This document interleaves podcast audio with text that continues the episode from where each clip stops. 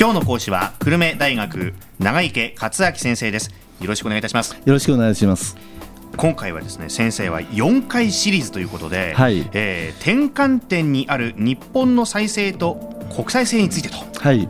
そうですね。ね。えーまあ、今、本当にあるいろんな意味で日本というのは転換点にあるということが言うことができるんですね。はい。でこういったことを少しあの、まあ、日本人の、まあ、国際性というものと絡めながらね、えーお話をしていきたいなというふうに思っています。はい。で今日は、まあ、第1回目ということですね。はいでまああのそういうことで今あいろんなことが起こっているわけですけれどもこういったあの出来事に関して見るとですねそもそもお日本のこの生い立ちというか歴史というかそういったような問題とかなりこうお関連があるよよねというのがうん私のまず1回目で言いたいことなんですね。はいでそれはもしも日本人があの欧州大陸だとかあるいはアジア大陸みたいなああいったその大陸に住む民族であったとすればですね、当然地続きで川や川だとか橋だとかそれ一つ隔ててね。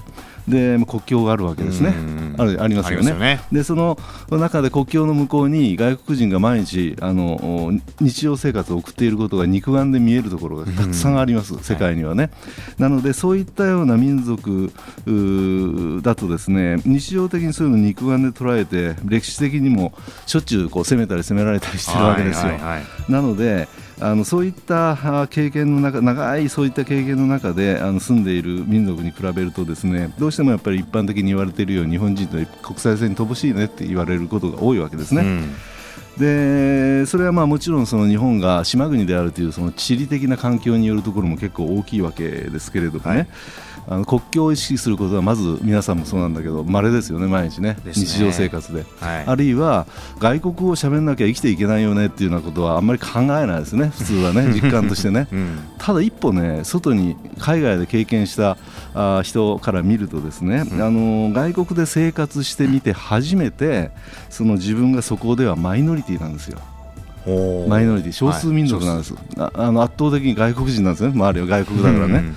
それって今まできあんまり気がつかなかったわけです。だから日本と全く違った言語とか風土とか生活習慣とか宗教とか文化とか価値観とかそういった中で突然放り出されちゃう。うん。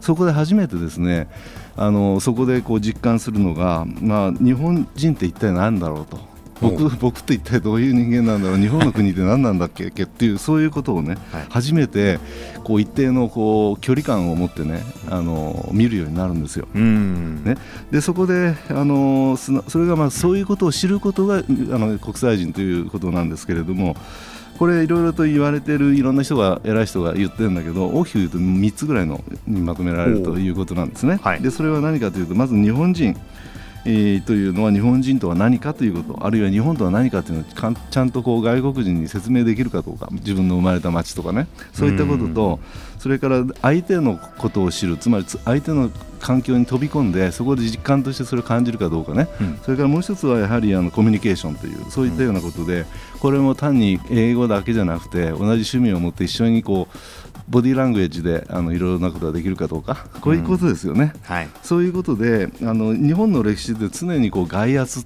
から始まった歴史があるわけですね。外からの圧力ですね。外からの圧力でいろんな形でそれを積極的に外来文化を取り入れてそしてそれを咀嚼しながらね、うん。日本の文化っていうのを育んできたみたいな歴史があるんだけどもどうしてもその受け身の歴史っていうことが大きいと思うんですね。うん。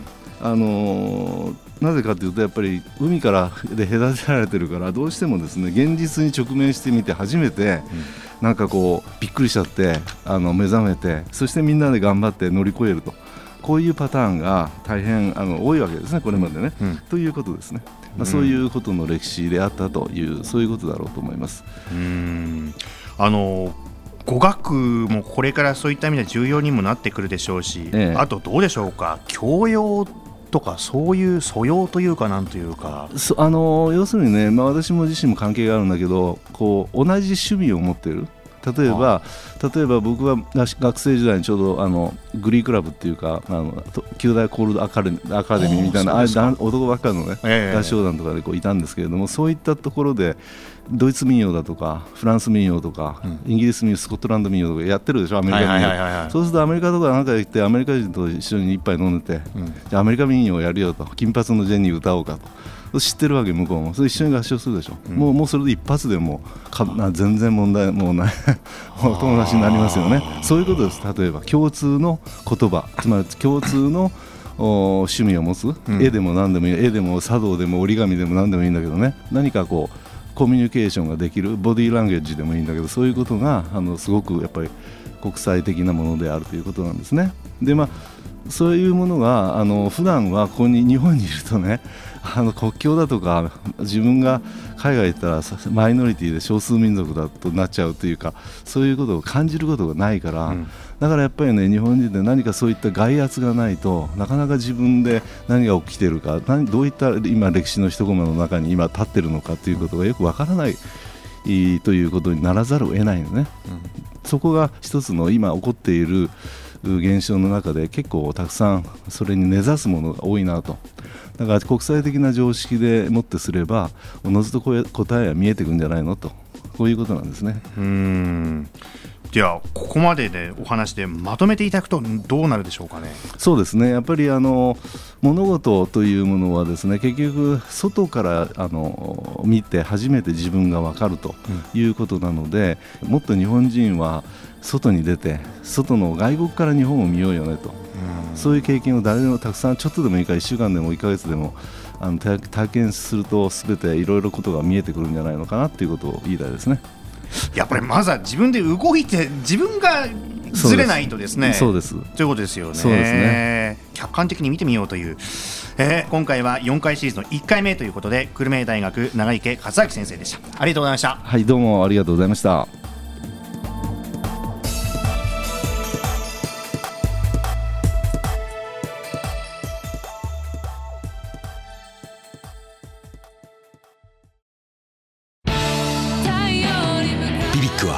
九州で生まれ九州の人たちに光を届けています。九州のお客様が光り輝くように。それが QTnet の変わらない思いです。キラキラつながる QTnet。